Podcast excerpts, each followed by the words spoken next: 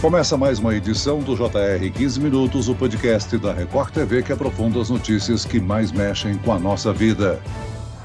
Uma menina de 12 anos do Rio de Janeiro que estava desaparecida havia oito dias foi encontrada trancada numa kitnet em São Luís, no Maranhão. Ela foi sequestrada por um homem de 25 anos que conheceu na internet. Os dois começaram a conversar há dois anos, quando a criança tinha apenas 10 anos caso chama atenção para o risco do uso de redes sociais por crianças sem o acompanhamento dos pais ou responsáveis. Hoje, as crianças estão gastando mais tempo do que nunca em frente às telas, assistindo a vídeos e navegando em sites. Mas quais os riscos isso oferece? Até onde os pais devem permitir? Quando proibir? E qual a responsabilidade das próprias plataformas. O 15 Minutos de hoje esclarece essas e outras dúvidas com a psicóloga e pedagoga Elizabeth Monteiro. Muito bem-vinda ao nosso podcast, Elizabeth. Olá, Celso. Olá a todos. Muito obrigada pelo convite. Quem nos acompanha nessa entrevista é a repórter da Record TV no Rio de Janeiro, Vanessa Libório. Vanessa, este caso acende um alerta para o uso das telas e redes sociais por adolescentes e principalmente as crianças.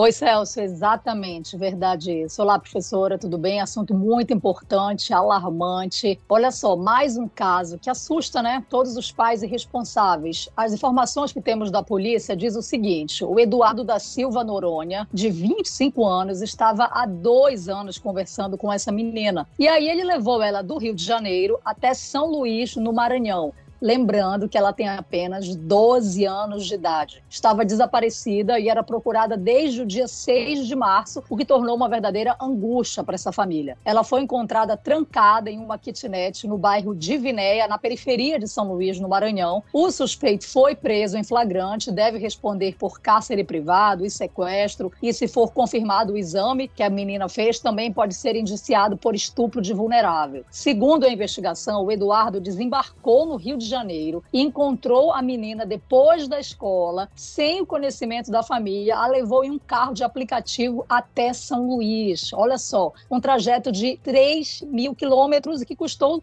4 mil reais. Doutora Elizabeth, é um desafio para os pais dessa geração conduzir essa questão das redes sociais, do mundo da internet. Que dicas você dá, que orientações você dá para limitar esse acesso? Pois é, né? A gente sabe disso. A gente sabe, os pais sabem, mas eles ficam mobilizados quando acontece um caso assim e a notícia se esparrama, assusta, mas depois os pais se acomodam, eles não mantêm uma vigilância sobre os seus filhos e o que eles estão fazendo na internet, né?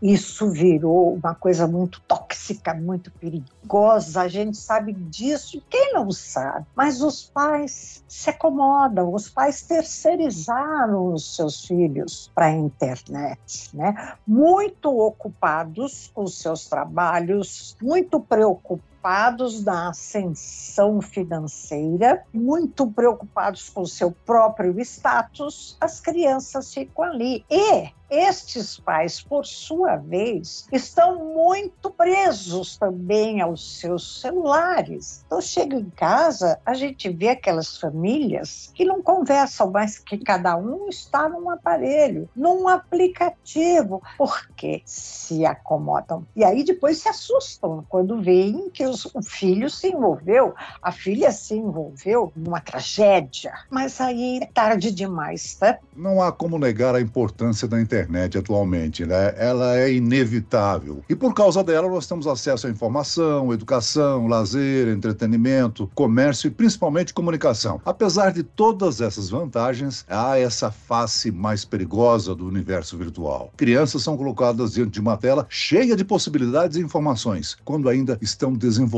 a capacidade de discernir o que é verdadeiro ou falso, bom ou mal. Ou seja, a rede vira uma porta aberta para diferentes perigos né? Sim, é uma exposição muito grande, é muita informação. A criança e o adolescente não têm maturidade para lidar com tanta informação. E, vamos dizer o seguinte: as pessoas do mal, entre aspas, né? Essa gente que se aproveita, tem um instrumento muito favorável a esse tipo de crime, né? Os pais precisam, é, não tem outro remédio. Todo mundo vive conectado, a internet veio para ficar e as pessoas, infelizmente, vivem conectadas. Mas é, isso não pode continuar. A gente tem, né, como pais, que limitar o uso aos filhos de uma hora por dia, no máximo duas horas, e vigiar,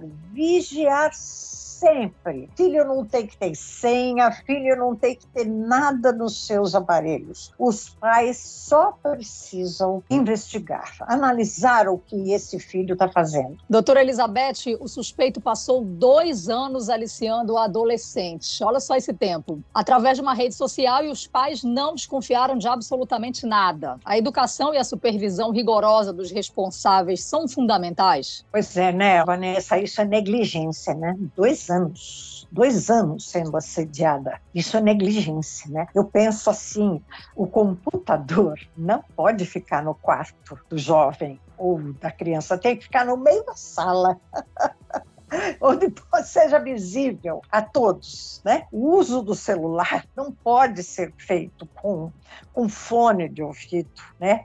Tem que ser os pais, eu penso até o seguinte: os pais têm que recolher esse celular à noite, porque muitas crianças e muitos jovens aproveitam que os pais foram dormir e é aí que eles acessam o celular. Tem que ficar com o aparelho, tem que recolher, tem que. Eu não gosto de nenhuma forma de autoridade autoritária, mas estamos precisando fazer isso, infelizmente. Ainda falando sobre prevenção, doutora, é importante a comunicação, o diálogo aberto com a criança sobre as experiências e os perigos da rede, né? Além de oferecer medidas importantes de prevenção e vigiar, como a senhora já acabou de citar, computador na sala, acesso ao telefone sem senha. Esses são os principais ensinamentos para transmitir aos filhos, né? Sim, sim. Agora, o diálogo é que está sendo difícil, né? Celso? Porque os pais, eles não sabem dialogar. Eles sabem dar bronca, eles sabem passar sermão, eles não sabem dialogar. Dialogar é uma conversa franca, é uma conversa com firmeza, é uma conversa com delicadeza ao mesmo tempo, tentando se colocar no lugar do jovem, entender o que, que ele pensa e por que, que ele faz determinadas coisas. Mas geralmente os pais não sabem, eles se colocam numa posição de poder e dá sermão e dá bronca, e é aí que o jovem se afasta. Doutora Elizabeth, olha só esse dado que nós temos aqui do Brasil: cerca de 93% das crianças e dos adolescentes usam a internet. Isso falando de Brasil. E desse universo, 78% acessam as redes sociais, que é aquele mundo, entre aspas, livre, né? Além da segurança, o excesso de exposição dos menores às telas exige dos pais, como a senhora acabou de falar, um novo comportamento para evitar esse vício, esse descontrole o que, que a senhora falaria sobre essa desconstrução dos pais?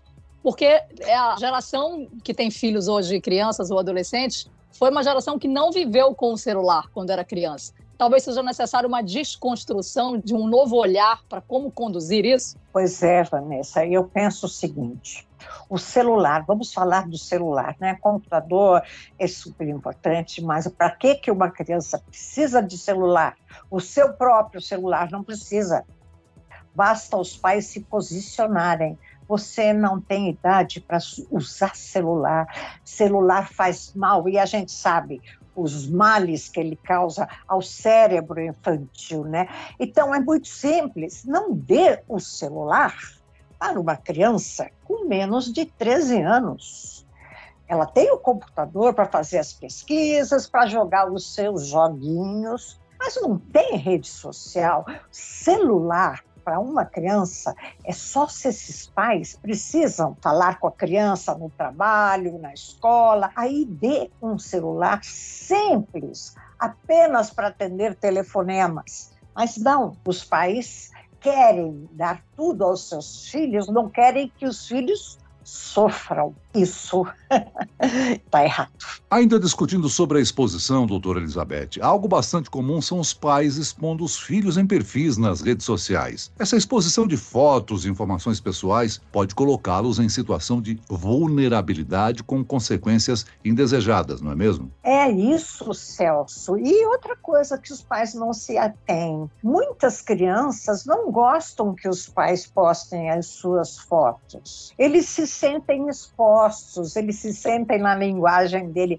pagando micos. E os pais, mesmo assim, sabendo de toda essa criminalidade e sabendo que o próprio filho se sente incomodado em ser exposto, não respeitam. Os pais estão muito deslumbrados Doutora, na teoria, essas plataformas digitais, as redes sociais, por exemplo, não aceitam usuários com menos de 13 anos, na teoria. Mas é comum ver várias crianças, adolescentes, criando perfis falsos. E assim como os criminosos, né, que usam perfis falsos, contas falsas e manipulam esses menores. Qual é o papel, na sua opinião, das plataformas? Está frágil esse controle por parte das plataformas também? É muito frágil, né, Vanessa? Essa coisa de, ah, de, censura, não pode. Isso é só pro forma, né? Porque a gente sabe que as crianças manipulam isso, não tem fiscalização. Isso a gente gente vê também nessas plataformas de cinemas, de vídeo, tem a faixa etária, mas as crianças burlam, porque não está ali o adulto para fiscalizar, não é? Infelizmente, o raio cai nas mesmas cabeças os pais, e muitos pais, eles vão e entram e desbloqueiam a plataforma para a criança. Doutora, existe uma idade recomendada para o uso de redes sociais? Muitas vezes as crianças e adolescentes são pressionados por pessoas do próprio convívio, como os amigos, colegas de escola, a entrarem nesse mundo. Existe alguma recomendação sobre quando os responsáveis devem permitir que o filho crie um perfil numa rede? Sim, claro, 13 anos. 13 anos, porque aos 13 anos o cérebro, a área cognitiva da criança, né, do puber, já está mais desenvolvida, o pensamento já é um pensamento moral, ele já entende o que é a moral, ele já tem um pensamento abstrato que lhe permite compreender e diferenciar situações de risco ou não. Doutora Elizabeth, tem também alguns pais que até controlam esse acesso às redes sociais, mas fazem páginas abertas, né? Fazer páginas privadas talvez não seria mais seguro? Sim, com certeza, né? Isso é que manda o bom senso, pelo menos, né? Páginas privadas, sem dúvida. Vamos falar um pouquinho também da parte positiva da internet, né? Porque com ela sendo bem utilizada, é uma ferramenta excelente para tantas coisas, para um universo tão vasto, né? Que é o adolescente, principalmente a informação para a vida adulta, pode ter um mundo novo. Aí, nesse caso, o problema não seria a internet, mas sim como ela é usada e supervisionada? Sim, Vanessa. A gente sabe que a internet, ela provoca no cérebro estímulos semelhantes a das drogas, né? E ele é altamente viciante. Ela faz mal para o desenvolvimento, inclusive, não só físico, porque a gente vê as crianças sedentárias, mas da área intelectual e cognitiva, né? Porque a criança parada, a inteligência não se desenvolve. A inteligência se desenvolve através do movimento. Então, a internet ela traz conhecimento, mas ela não traz inteligência. Então, ela é fabulosa. Ninguém vive mais sem internet, mas tem que ser dosada.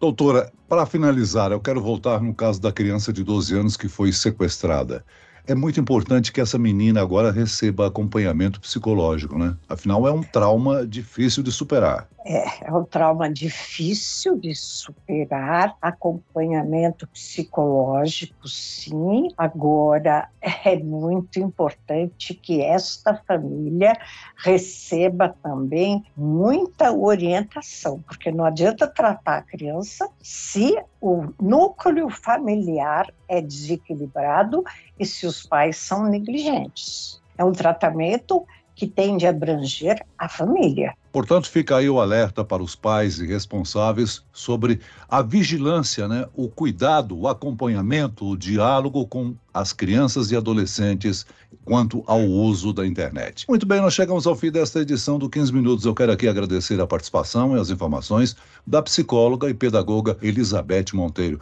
Muito obrigado, doutora. É um prazer sempre. Um grande abraço. E agradeço a presença da repórter da Record TV no Rio de Janeiro, Vanessa Libório. Vanessa. Obrigada, Celso. Obrigada, doutora Elizabeth, aí, por falar de um tema tão importante e atual.